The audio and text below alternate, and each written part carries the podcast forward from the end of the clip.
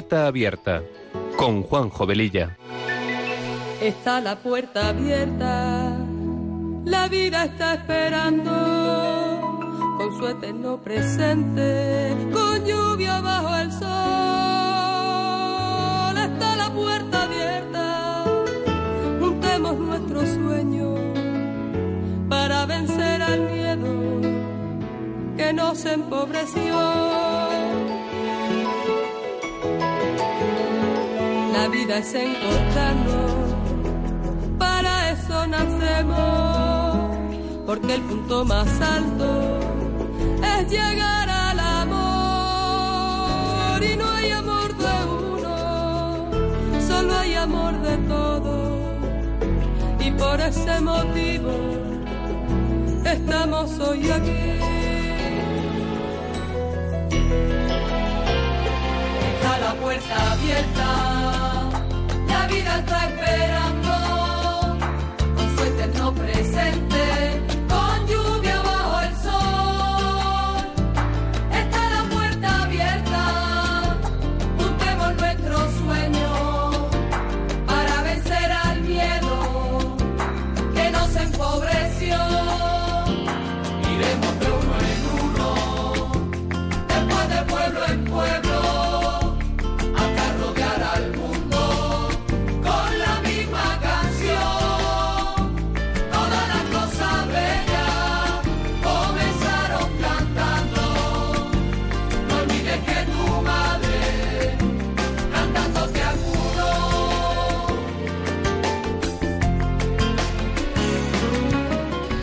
Queridos amigos de Radio María, muy buenas tardes. Eh, comenzamos este programa de Puerta Abierta que se emite los sábados de 3 a 4 de la tarde en la península y de 2 a 3 en las queridas Islas Canarias, con una frecuencia quincenal.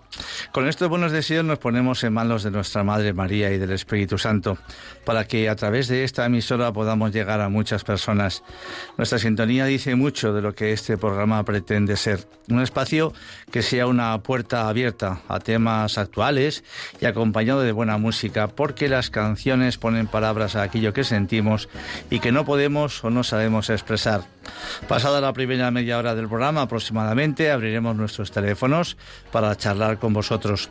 Recordaros que tenemos un correo electrónico para vuestros comentarios, puerta abierta arroba radiomaria.es. Y si queréis pedir una copia del programa, podéis llamar al teléfono de atención al oyente 91 822 8010 o bien entrar en la página web de Radio María y en el podcast tenéis todos los programas para poder descargarlos directamente. Y como dice nuestra sintonía, está la puerta abierta, la vida nos está esperando, cada día es nuestra elección. Y sin más preámbulos, empezamos.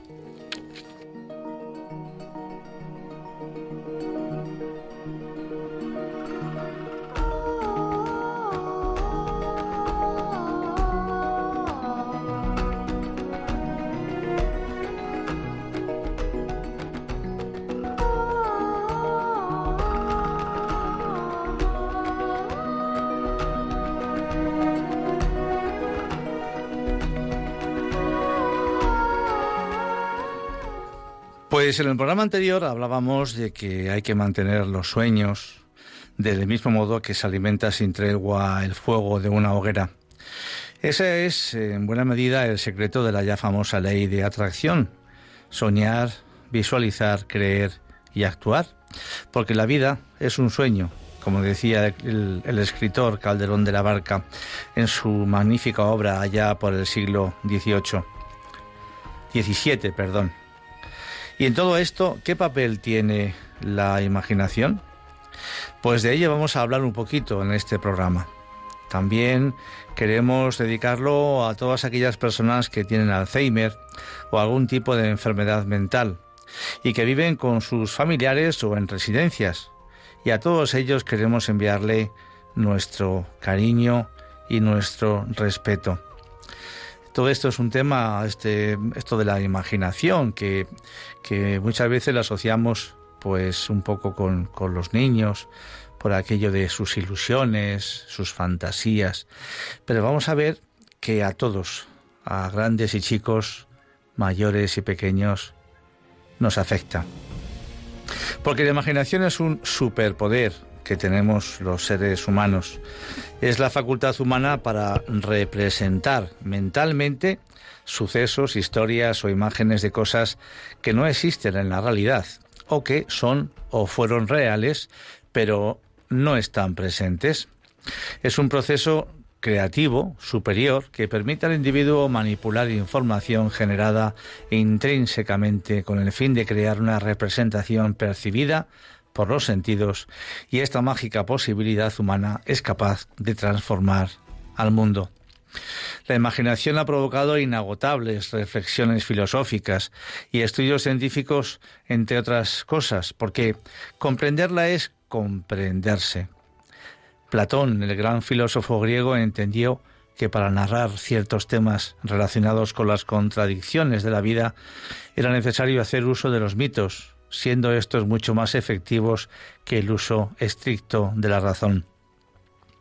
El médico psiquiatra Carl Jung, pionero de la psicología profunda, la utilizó como parte de su método psicoanalítico de la imaginación que activa Hoy en día los estudios neurológicos han permitido saber más acerca del funcionamiento de nuestro cerebro y cómo es que éste imagina. La actividad eléctrica cerebral que sucede cuando imaginamos cierta acción y cuando la realizamos es la misma. Para imaginar se necesita espacio libre en nuestra mente. En este mundo saturado de información, de imágenes e historias digeridas, de datos y de cifras, nuestra sed por imaginar es más insistente, quizá más que nunca. El reto actual radica en propiciar ese ambiente favorable para desarrollar la imaginación.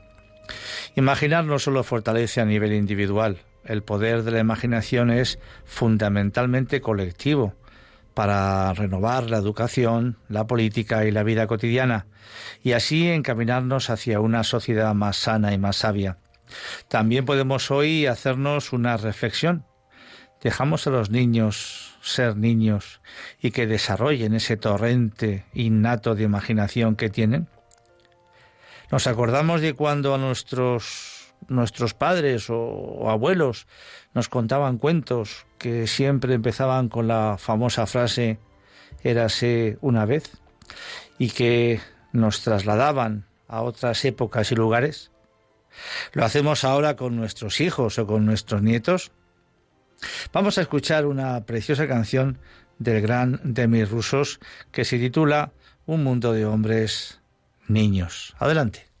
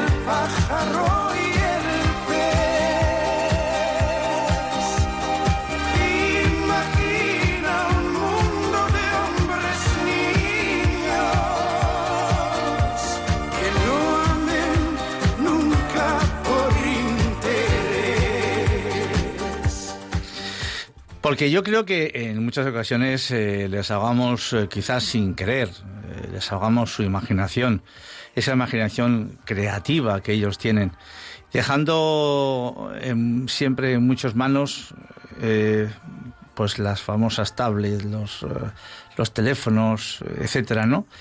Y centrándose en la tecnología y no dejando entonces que esa imaginación que yo recuerdo cuando éramos pequeños, yo por lo menos, pues teníamos para jugar con cualquier cosa eh, que teníamos a mano. No dejábamos nunca de jugar porque no tuviésemos muchas cosas. Nos, nos apañábamos con lo que había y, y, ya está. Evidentemente son otros tiempos, de acuerdo, pero, pero hay que a veces mirar y volver la vista atrás y ver qué hacíamos nosotros y con esa experiencia vivida por cada uno de nosotros poderla también eh, transmitir a nuestros nietos, a nuestros hijos, etcétera. Hemos recogido unas, unas frases que nos hablan de la imaginación y que van a ilustrar todo lo que queremos mostraros en este programa. Decía Alfred Hitchcock, el director de cine británico, hay algo más importante que la lógica, que es la imaginación. Immanuel Kant, filósofo alemán. En las tinieblas la imaginación trabaja más activamente que en plena luz.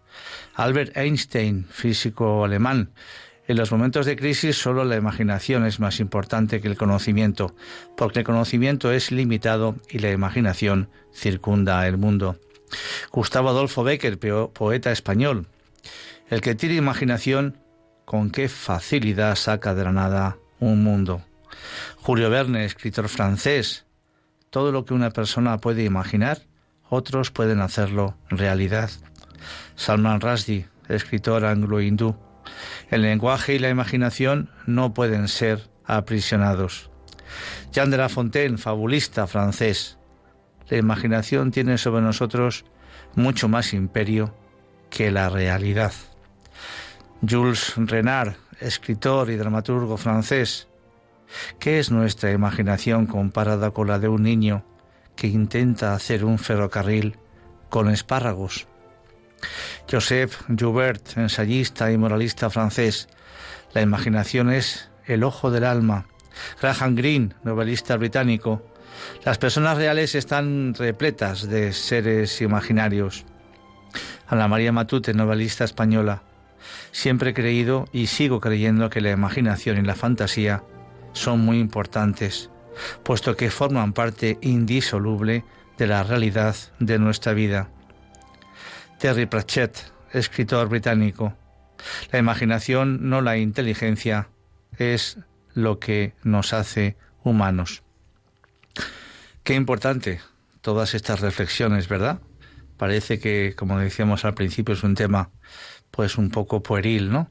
Pero qué importante es la imaginación. Porque es la capacidad que tenemos para formar imágenes mentales. Esta cualidad del ser humano juega un papel fundamental en nuestra construcción de la realidad y en la elaboración de los pensamientos, los recuerdos y los sueños. Nuestra inteligencia depende de ella, también nuestra creatividad. Con frecuencia la imaginación es asociada a la infancia, como decíamos antes, y a la práctica artística. Sin embargo, se encuentra presente en cada etapa de la vida del ser humano, sin importar el área u oficio en el que una persona desempeñe, porque somos seres creativos e imaginativos por naturaleza. Imaginar implica abstraer y reflexionar, viajar en el tiempo y el espacio sin necesidad de movilizarnos físicamente. Con ella recreamos ideas, imágenes, emociones, reconstruimos el pasado. La imaginación es la herramienta de la memoria. También genera lenguaje. Nos comunicamos gracias, entre otras cosas, a la imaginación, porque sin ella seríamos incapaces, además de, sentir empatía. Al, al usar la imaginación proyectamos lo que sería posible para que se haga posible. No hay idea, descubrimiento científico, proyecto arquitectónico, pintura, invento, obra literaria, trabajo político o danza que no hayan germinado en la imaginación. Así también todo conocimiento se transmite haciendo uso de la imaginación. La creación es una de las maneras más efectivas de mantener sano nuestro cerebro en todas las etapas de la vida. Bien, acabamos de decir que con la imaginación podemos reconstruir el pasado y por la importancia que esto tiene, vamos a hablar de un vídeo que hace poco se hizo viral y que ha sido visualizado muchísimas veces y en muchos países. Yo la verdad es que lo he visto unas cuantas veces y cada vez que lo hago más me emociona.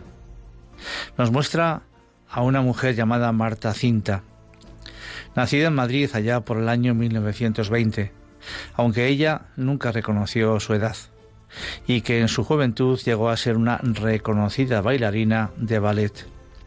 Padecía de Alzheimer y sus últimos días los pasó en una residencia geriátrica de Alicante. Y en este lugar participó en un proyecto llamado Música para despertar. Este proyecto tiene una especie de emblema que dice así, ponte a su altura y cógele de la mano, mírale a los ojos y canta las canciones de su vida. Y así las personas con Alzheimer podrán disfrutar de la banda sonora de sus vidas. ¿Y en qué consiste este proyecto? Vamos a escuchar un audio en el que su fundador, Pepe Olmedo, psicólogo y musicoterapeuta, nos lo va a explicar. Adelante.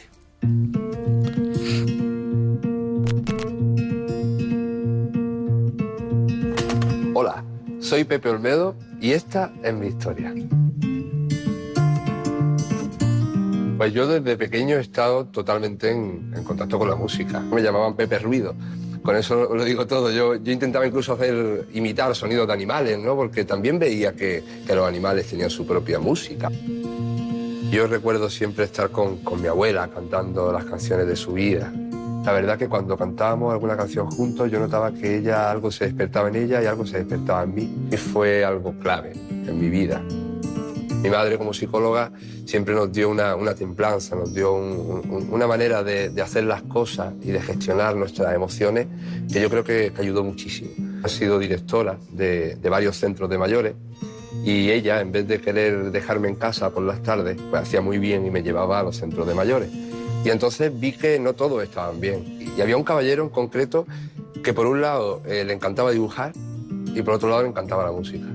Entonces yo me daba cuenta que cuando me sentaba con él a dibujar, eh, tenía que recordarle los colores, como que no aparecía en su mente, ¿no? como que se había perdido ya esa información. Sin embargo, cuando en lugar de sentarnos a pintar, a lo mejor nos sentábamos eh, con un piano, él incluso recordaba melodías. Es impresionante que, no, que nos recuerde eh, los colores y sin embargo la música parece que sigue ahí. La música se asocia a nuestra vida, a nuestros recuerdos, a nuestras emociones. Cuando yo ya acabé la etapa del instituto, ya me fui a, la universidad, decidí estudiar psicología. Me apasionó en ese momento y me sigue apasionando cada día. Y, y decidí irme de voluntario a una residencia. Por un lado quería aprender, pero por otro lado quería ayudar. Porque me daba cuenta de que había muchas personas que, bueno, que podíamos hacer el final de su vida un poquito mejor. Cuando fui un día de voluntario a una residencia, ya decidí que me quería dedicar a las personas mayores. Empecé a ver que había personas con las que yo nunca había podido hablar, personas que a mí nunca me había podido decir una palabra bien dicha y de repente me, me canta entera la letra de Bésame mucho. Ahí ya empecé a, a, darle un poquito más valor a la música todavía, porque llega a sitios donde nuestras palabras no llegan. Esa enfermedad de la que hablo eh, tiene un nombre, la enfermedad de Alzheimer. Al principio a lo mejor la persona tiene un olvido de, cosas, que no sabe dónde ha dejado algo, pero que después eso se convierte en, problemas para planificar tu día a día, para tomar decisiones, incluso para salir a la calle. Eh, la enfermedad va avanzando y conforme la enfermedad avanza, encima eh, se van perdiendo otras capacidades. Por ejemplo, el, el, lenguaje, tal y como lo conocemos, llega un momento en el que se, se pierde. Lo bonito es que el lenguaje no verbal todavía permanece. Es muy duro cuando tú pones a, una persona con Alzheimer fotos de su familia, por ejemplo, e intentas que identifiquen a su hijo y bueno, Eh, hay veces que identifican, hay veces que ni siquiera lo identifican, y muchísimo menos el nombre. Eh, no, no porque ellos no recuerden quiénes somos, eh, tenemos, tenemos que darles la espalda. Ahí fue cuando empezó Música para Despertar. Ahí fue cuando yo decidí poner la primera piedra de este proyecto, porque vi que algo en mí cambió. Las emociones perduran hasta el final. Si intentamos comunicarnos con ellos a través de la emoción, va a ser, va a ser sencillo, lo vamos a poder conseguir. Yo no me podía convertir en un investigador más, sino que preferí convertirme en una especie de divulgador. Si yo mismo, que tanta importancia le doy a la música, no sabía que la música podía llegar a tener estos efectos, la, gente de la calle no lo sabrá. ¿Cuántas cantidades de familias que cuidan a personas con Alzheimer en sus casas pueden beneficiarse de algo tan maravilloso como la música? Y a lo mejor no lo están haciendo. Vamos a hacer que se hable de esta enfermedad, y por supuesto vamos a hacer que se hable de la música. Música para despertar nace como eh, querer concienciar y querer formar a más personas. Por un lado, el despertar de la sociedad, que despertemos ¿no? nuestra conciencia ante este tipo de enfermedades, a este tipo de personas a la fuerza y a la intensidad que tiene la música como, con fines terapéuticos. Por otro lado, tenemos el despertar que descubrimos en las personas con Alzheimer, ¿no? Personas que a veces parecen inaccesibles y que de repente eh, llegamos a esos momentáneos despertares donde conseguimos que la persona se convierta en más en lo que es, ¿no? en su esencia. Es un sector muy bonito, muy agradecido y muy necesario, porque vivimos en un país que cada vez está más envejecido. Cuando esto empezó, eh, había cerca de 600.000 personas con Alzheimer en España. Estamos hablando del año 2013. A día de hoy, año 2019, hay más de 1.200.000 personas en España. Si hablamos a nivel mundial, las cifras son astronómicas. Desde Música para Despertar, a día de hoy hemos conseguido muchas cosas. Hemos formado a más de 800 profesionales, familiares y cuidadores. Hemos atendido a cerca de 600 personas con Alzheimer. Contamos con más de 150.000 seguidores en, redes sociales. Eh, nuestros vídeos, por suerte, hemos conseguido algunos vídeos virales, ¿no? Uno en concreto ha superado los 25 millones de reproducciones.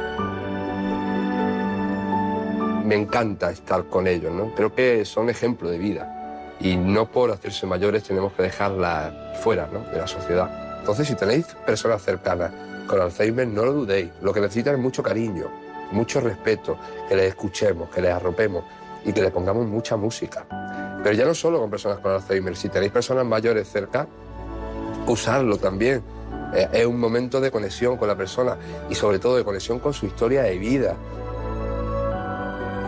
Cualquiera de nosotros podemos hacer mucho por ayudar hay un montón de residencias que necesitan de muchos voluntarios. Entonces, bueno, yo creo que es muy necesario que llenemos de música los lugares.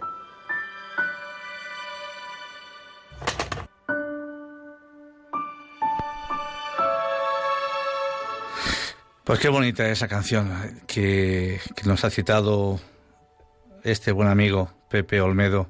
Bésame, bésame mucho, como si fuera esta noche la última vez la recordáis seguro, ¿verdad? Bien, pues habéis podido comprobar que, el, que este testimonio está, está grabado en el año 2019, por eso la información que le está dando se refiere precisamente a ese año. Y si en ese año y tres años después, en el 2022, pues nos podemos imaginar que las cifras serán mayores. Y como dice Pepe, qué importante es el voluntariado en las residencias de ancianos y que las familiares y sobre todo los niños vayan a visitarles con frecuencia porque muchas veces ellos sienten una gran soledad. Y con mucha frecuencia se pasan el día recordando y esperando esa visita de sus familiares que no llega y que pues con terapias como la que acabamos de escuchar a través de la música pues eh, podamos despertar entre comillas, a nuestros seres queridos y reconectarles con su historia de vida. Evidentemente, todas las iniciativas dirigidas a conseguir que nuestros ancianos se encuentren bien y felices son dignas de alabanza. Por eso, pues hay mucho que hacer y con la pandemia que estamos sufriendo, estas necesidades pues se han acrecentado. Ellos nos lo han dado todo y se merecen todo. Y con la vida tan ajetreada que tenemos en muchas ocasiones pues eh, no se les presta la atención y el cariño que necesitan, porque con sus muchos años es lo único que piden. Pues el vídeo del que Pepe Olmedo habla en su testimonio es el que queremos comentaros ahora. En él se ve a nuestra protagonista, con sus muchos años, sentada en su sillita de ruedas, y se le coloca unos auriculares y a través de ellos se pone a escuchar la famosa composición de El lago de los cisnes de Tchaikovsky, que tan maravillosamente ella interpretaba a través del ballet.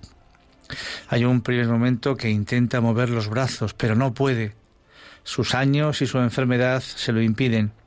Entonces Pepe Olmedo, que la acompaña, la coge de la mano, se la besa cariñosamente y de pronto algo dentro de ella la empieza a poner en movimiento, transportándola a esos días en los que movía todo su cuerpo esplendorosamente en importantes teatros. Su imaginación, sus recuerdos, sus vivencias anteriores se trasladan a aquellos momentos de gloria, cuando llegó a ser una bailarina de primera categoría, ante la cual la prensa de la época cayó rendida ante su gran talento. Pues eh, yo os puedo decir que cada vez que veo este vídeo o escucho esta composición del Lago de los Cisnes, automáticamente me engancho con esta mujer y es que es súper emocionante, es conmovedor. Eh, si tenéis alguna posibilidad de poderlo ver en internet, yo os lo, os lo aconsejo. Pues para acompañar esta escena, para que, para que todos podamos entrar también en esa situación, vamos a escuchar mm, precisamente esta composición del Lago de los Cisnes y que nos permita y que nos eh, eh, podamos experimentar todo lo que, lo que esta mujer pues eh, vivió en ese momento cuando, insisto, le pusieron unos auriculares y empezó a escuchar esta preciosa mm, composición.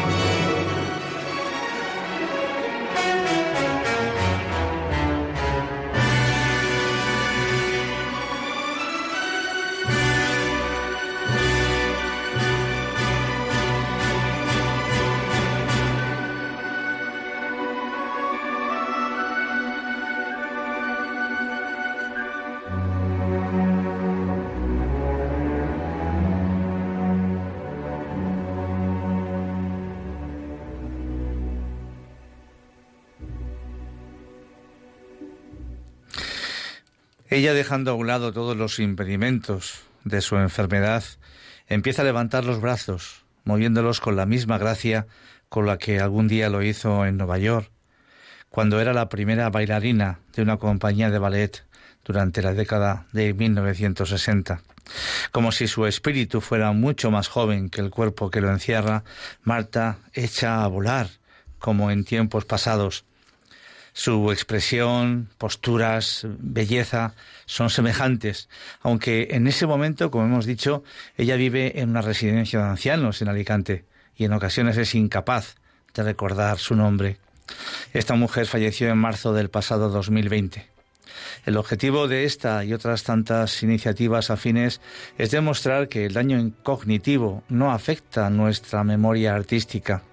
De hecho, cualquier manifestación creativa tiene beneficios neurológicos que permiten a los individuos envejecer mejor y poder pasar de manera más plena sus últimos años.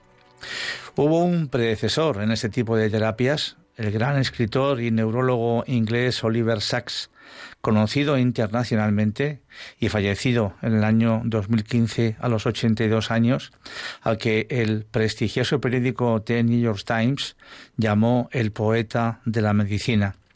Sachs se hizo eh, conocido tras escribir varios libros muy exitosos, entre ellos uno titulado Despertares, que nació del trabajo que realizó con personas aquejadas de un trastorno del sueño llamado encefalitis letárgica, a causa del cual habían sido incapaces de moverse por su propia cuenta durante décadas.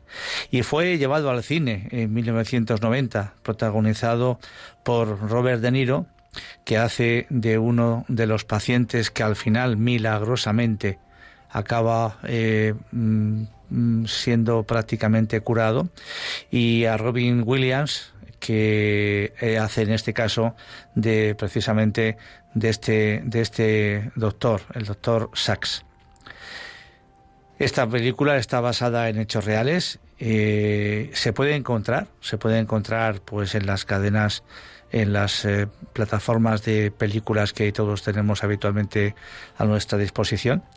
Y bueno, yo quisiera que escuchaseis un, pequeño corto de esta película porque, porque creo que también es muy ilustrativo para todo lo que estamos hablando. Adelante.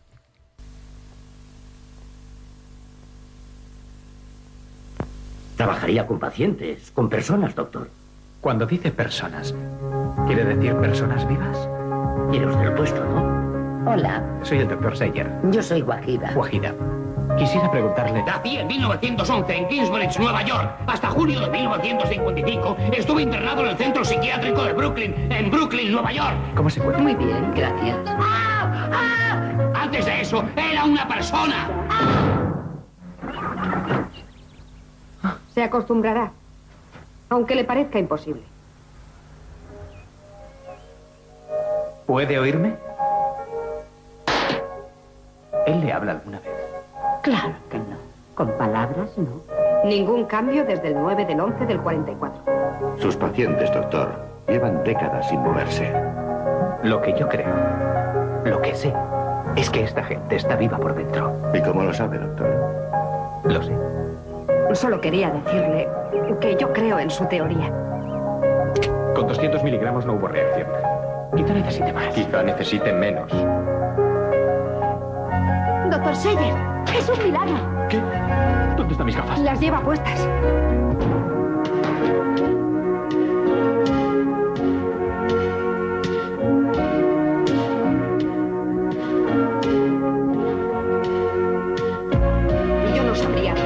Hecho de haber perdido 30 años de mi vida. ¿Y usted? Bien, ¿qué quieres hacer hoy? Todo. Leonard, ¿a dónde vas? Haría todo lo que ustedes hacen sin darle importancia. Pasearía. Miraría las cosas. Hablaría con la gente. ¿Trabaja aquí? No, vivo aquí. No tiene aspecto de paciente. Ah, ¿no? Chicas. ¿No estás casado? ¿Yo? ¿Quiere ir a tomar un café conmigo?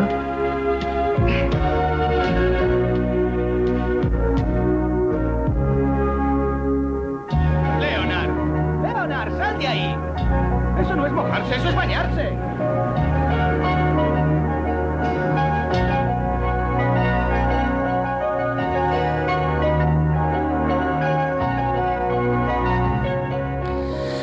Pues eh, desde 1966 el doctor Sachs trabajó como consultor neurológico en varios asilos de ancianos neoyorquinos atendidos por la Congregación de las Hermanitas de los Pobres y sus trabajos ayudaron a sentar las bases del que sería el Instituto para la Música y la Función Neurológica y posteriormente se le concedieron varias distinciones por sus destacadas contribuciones en apoyo a la terapia musical y el efecto de la música sobre el cerebro humano y la mente.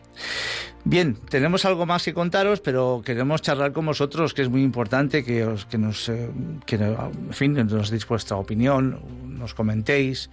Si esto pensáis que puede ser pues eh, llevado pues a las residencias a algún familiar que tengáis vosotros con esta dolencia pues eh, estamos en Radio María, estamos en el programa Puerta Abierta, que emitimos cada 15 días los sábados de 3 a 4 de la tarde, hora de peninsular, y de 2 a 3 de la tarde en las Islas Canarias. El teléfono 91005 94 19 91005 94 19. Aquí estamos, amigos.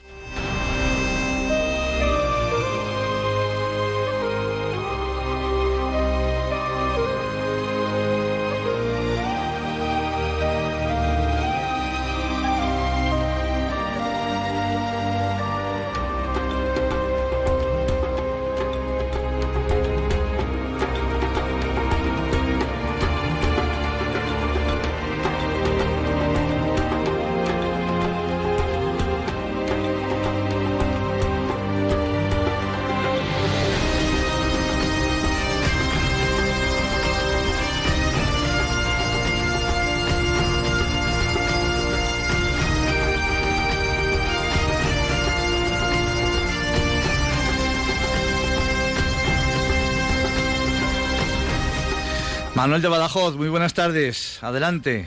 Juanjo, buenas tardes. Mira, es para que pidamos los que en alguna capilla aquí en España ante el Santísimo por una prima hermana mía que tiene problemas depresivos. Entonces está en la zona psiquiátrica de un hospital aquí en Badajoz, en un hospital universitario. Y entonces pues he estado estos mediodías con su hermana, que es mi prima hermana también, y que pida por ella, que pida por ella. Así que yo transmito, voy a ser un mensajero para que todo aquel... ¿eh? Muchísimas gracias, lo repito. ¿eh? Pues, Manuel, gracias. quedamos en ello, no te preocupes. Gracias. Un abrazo, un abrazo. Igualmente, Juanjo. Un abrazo. Sí, tenemos ahora a Antonia de Córdoba. Buenas tardes, Antonia. Hola, buenas tardes. Mm, encantada de, saludarlo y, de, y gracias por el programa. Muchas me gracias. ha encantado. Me ha encantado porque es que a mí me pasó un detalle con mi madre, que también tuvo Alzheimer. Y me acuerdo yo que mm, lo último ya que, mm, vamos, mm, que no reaccionaba muchas veces, muchas veces cuando se ponía así, que no reaccionaba, se quedaba con la mirada fija para el techo, así por un rincón, los ojos abiertos, sin, y no muchas veces yo le decía, venga mamá, vamos a rezar rosario, vamos a esto, y, reaccionaba. Pero ese día es que no reaccionaba con nada, yo me dio una pena, digo, pobrecita, digo, parece una niña chica, qué lástima, me dio que, que, que le pedí a la Virgen, digo, digo, digo, a ver si hay algo que pueda hacer. Digo, yo no sé, yo creo que son de esas... Porque a mí se me vino eso a la cabeza y, y, y, me dio pena y digo, le y me dio por cantarle como un niño chico cuando se está durmiendo. Digo, y empecé a cantarle esto de tengo una muñeca vestida. se lo empecé a cantar así sin yo saber que ella me estaba ni escuchando. Sí, sí. Y empezó a mirar ya para un lado, a, despertar con los ojos, empezó a mirar, a sonreírse y empezó a seguir la canción. Y luego mm, ella misma me decía que otra, que otra. Y luego al final acabó ella sola acordándose de canciones que yo no me acordaba. Hasta, hasta Zarzuela terminó cantando esa tarde. Qué bonita, Antonia. De verdad, qué bonito, qué bonito testimonio. Muchas gracias, Antonia. Eh, tenemos ahora a Mariana de Alicante. Adelante, Mariana. Adelante. Yo tengo una historia yo que allá en la cama de enfermedad hasta mes y tres años está en casa y cuando y se ponía cuando cambiamos y eso el cambiado Se te oye muy mal la, la comunicación. Vamos a ver si logramos eh, recuperarla en unos minutos. Vamos a ver. Vamos a dar paso a otra a otra oyente, a Felisa de Sevilla. Adelante, Sevi- Felisa. Hola, buenas tardes. Buenas tardes. Mire, yo quería dar mi experiencia como voluntaria que soy de un geriátrico Ajá.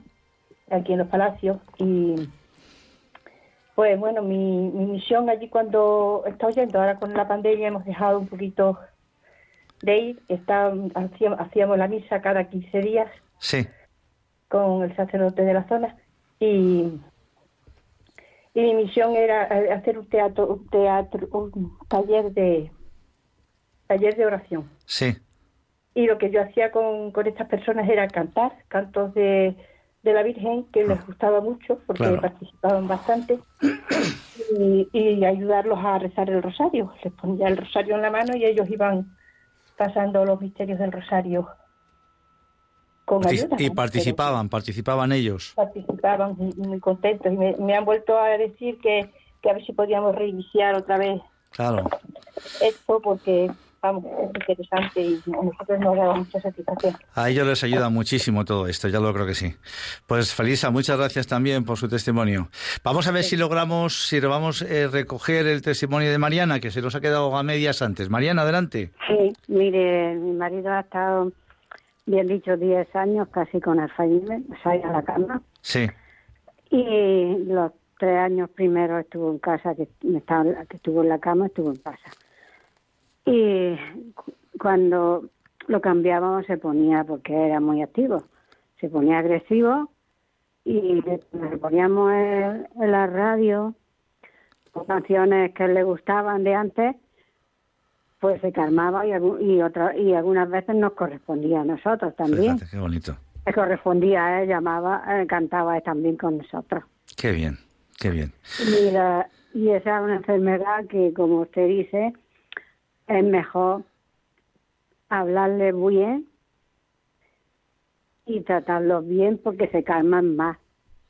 Porque una de las que vino a cuidarla, pues como no podíamos, porque bregaba mucho, pues pensó de amarrarle las mangas de, de, de pijama Ya, para que no pudiera mover las manos porque nos pegaba. A mí me cogió un dedo limpiando la boca y me lo machajó que todavía lo, que lo tengo señalado. claro. Y a, otra asistencia también una vez y nos, nos pegaba con los pies, con las manos, con todo. Y cuando le y, y se puso peor cuando la amarró las manos la que vino a, ayudarme a cuidarlo que de asistencia social, pues se puso peor. Ese- menos, estuvo poco tiempo y yo se lo dije después cuando vino, digo, mire, mm, lo que ha hecho ha sido peor porque mm, ha sido, se ha puesto más agresivo. Digo, lo que hay que hacer, que lo que viene bien es cantarle, hablarle.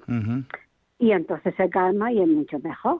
Claro que sí, Mariana. Y además es que hay que pensar que estas personas no son, no son, no son ellos. No, su mente está en otro sitio y lo que hacen no son conscientes. Por eso hay que tratarles con muchísima paciencia y con muchísimo amor, como usted dice. Pues también gracias, Mariana, por su testimonio. Tenemos a Paqui de Córdoba. Adelante, Paqui. Buenas tardes. ¿cómo Buenas estamos? tardes. Muy bien, gracias a ¿Cuánto Dios. Muy ¿Cuánto bien. tiempo sin hablar contigo, hijo? Sí, ¡Qué sí. alegría!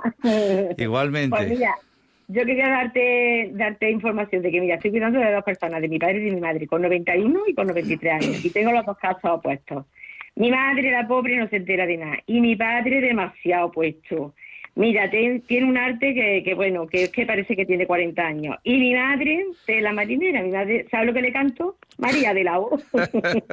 y se me viene arriba cuando le canto María de la O. Así es que un abrazo para todos los cuidadores, para todas las personas que estamos tirando del carro, que esto es muy grande, que esto es muy bonito, que el día que nos falten, los vamos a echar muchos de menos. Así es que mucho ánimo y un besito muy fuerte para todos. Gracias, Paqui, como siempre. Un beso. Adiós, Adiós, adiós. guapo. Adiós, adiós. Milagros de Madrid. Adelante, Milagros. Buenas tardes. Sí, buenas tardes. Mire, Juanjo, muchas veces me emociona usted hablando, de verdad. Caray. La primera parte, cuando ha dicho lo de los, ¿cómo se llama? Macarrones en tren, yo Sí. soy mayor que usted, por lo menos ya tengo 83 años, también 84. Ya lo creo. Entonces, yo lo hacía con los alfileres de la ropa. Fíjate. yo no me he aburrido nunca, no nos hemos aburrido nunca. Claro que yo sí. creo que era- yo muchas veces lo pienso, Juanjo, la gente está aburrida, no tiene, no tiene iniciativa, no tiene, no sé, nada. No tiene imaginación, eh, No, ninguna, Milagros. ninguna, ninguna. Claro. ¿Por qué no se lo han estimulado? Claro, No lo han estimulado. Antes lo han dado todo hecho. Claro. Y claro, es una cosa que está muerta. claro que Y sí. luego la segunda parte, pues me ha tocado muy, muy adentro, porque es eh, el marido de una señora que conocemos, yerno de una, una amiga mía, Sí, que sí. lleva bastante. Y que, claro, detectaron a un hombre muy trabajador, bueno, a base de, de, bueno, de grandes, todo bueno, grande, claro, la mente ni toma de sí, le detectaron el Alzheimer. Sí. Y con la familia le preguntabas, ¿cómo está? Dice, no habla nada. Bueno, pues cuando iba por allí, o sea, cuando estábamos en, porque lo conocía desde veraneo de él, y cuando iba con mi marido y conmigo, a tener unas conversaciones que seguían las conversaciones exactamente igual. Qué bien. Qué bien. Solución, meterle en una residencia, porque claro, daba mucha guerra. Ya. Juanjo, no- cuando eso pienso yo, que Dios me perdone, no se quiere a la persona. No se las quiere. Hace dos años que me ha, ha mi marido con esa maldita pandemia, que como, por eso digo, no se les quiere. Juanjo.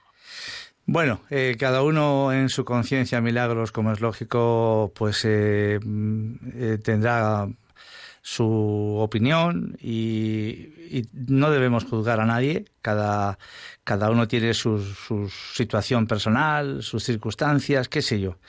Pero yo me quiero, me quiero quedar con lo que usted ha dicho, que, que tenemos que reanimar a la imaginación, ya lo creo que sí, sobre todo en los niños, pero por supuesto también en los mayores, ¿eh? que hay mucho hastío en muchas circunstancias y en muchos lugares. Pues gracias, Milagros, de verdad, un saludo muy cordial. Eh, Teresa de Zaragoza, adelante, Teresa. Hola, buenas tardes. Buenas tardes. Eh, quería dar un testimonio.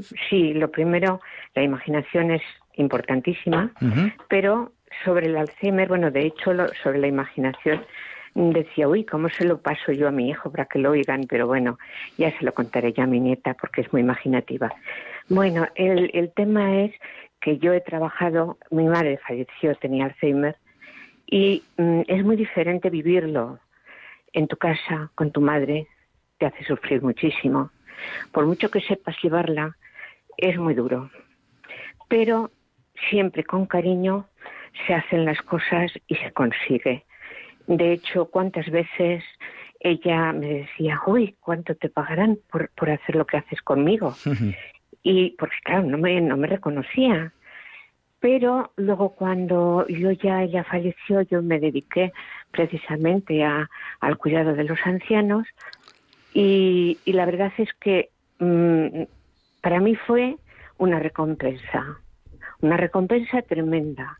Muchos con Alzheimer, un jesuita que había sido, bueno, había estado en la NASA y mm, me miraba y me llamaba mamá porque no hacía más que llamar a su mamá. Entonces, al cogerle la mano y acariciarle, pues me llamaba mamá. Sí, sí. Y al cariño, a la música, al hablarles con amor. Eh, la, her- la hermana de, de, un, de un director de cine famoso de Zaragoza, o de Aragón, eh, también se le caían las lágrimas con una persona que le atendía, porque le atendía como si fuese un objeto. Cuando yo le mm, ponía la comida por sonda o le arreglaba, yo le iba hablando y con cariño o le cantaba, él entraba a la habitación cantando de los enfermos y, y esta persona no hablaba, pero me miraba con los ojos abiertos, que los tenía enormes, y, y no me quitaba la vista de encima, con una cara de paz. Luego, con las personas que sí podías trabajar de, de hablarles, pues el cantarles, el hablarles, el darles cariño, pues lo mismo, se te abrazaban, era más, más compensación que en lo personal. ¿Por qué eh, no sufrías tú el dolor de, de que tu madre es la que está así? Claro.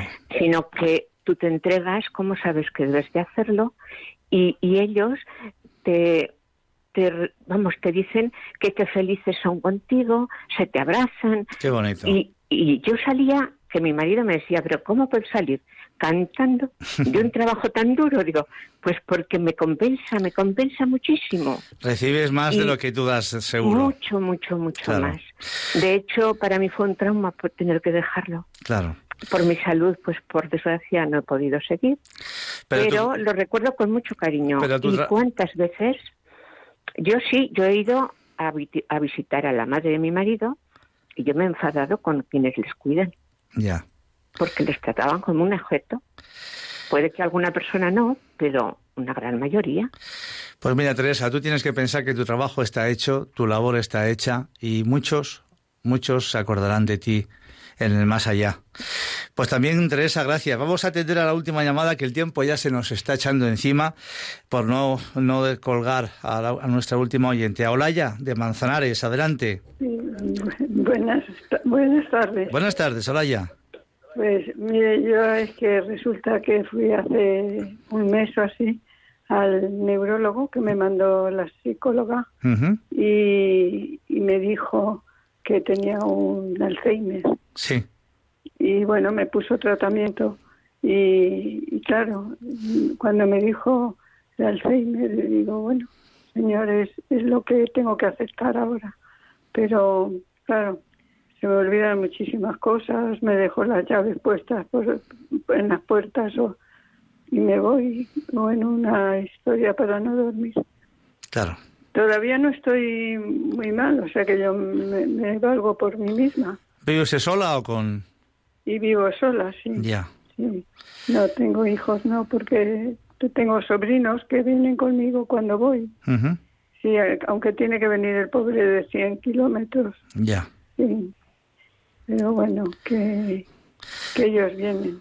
Pues Olaya, eso usted ya, tiene... no sé, Usted tendrá que ir valorando poco a poco si la posibilidad de poder de entrar poderme en un centro que va a estar muy bien atendida, que, que seguro que encuentra personas que la quieran, que la respeten, que la ayuden con todas estas terapias que estamos comentando aquí, que ojalá se puedan eh, hacer en, en todos los lugares de música, pero sobre todo la mejor terapia es la terapia del amor.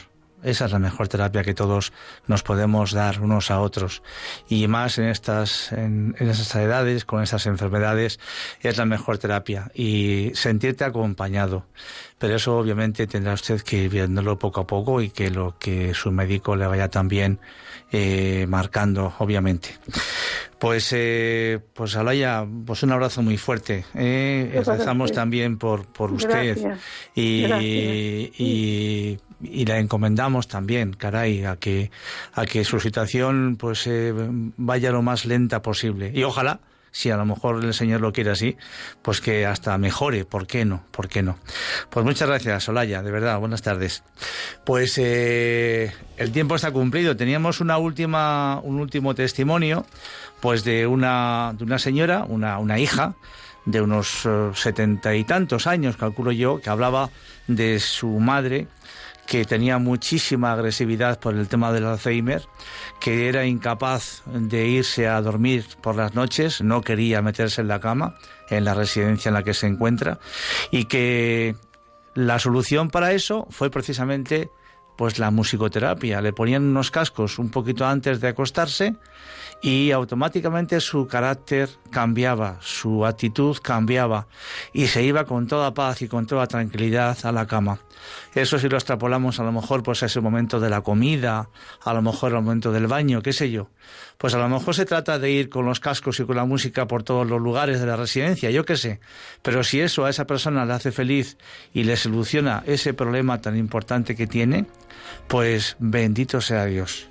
Pues nada más, de verdad, eh, teníamos eh, mucho interés en que se conociese todo esto, pero el tiempo pues pasa muy, muy deprisa. Pues ha sido un placer, como siempre, estar con todos vosotros. Ojalá que todo esto que hemos tratado pues eh, os ayude y nos os emplazamos al próximo sábado 19 de febrero a un nuevo programa de Puerta Abierta a las 3 de la tarde, a las 2 en nuestras afortunadas Islas Canarias. Un saludo muy cordial y que Dios os bendiga a todos.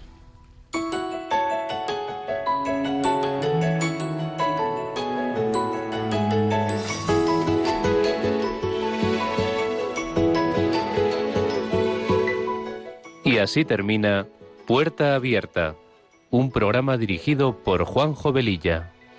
Está la puerta abierta, la vida está esperando, con su eterno presente, con lluvia bajo el sol. Está la puerta abierta, juntemos nuestros sueños para vencer al miedo nos empobreció. La vida es encontrarnos, para eso nacemos, porque el punto más alto es llegar.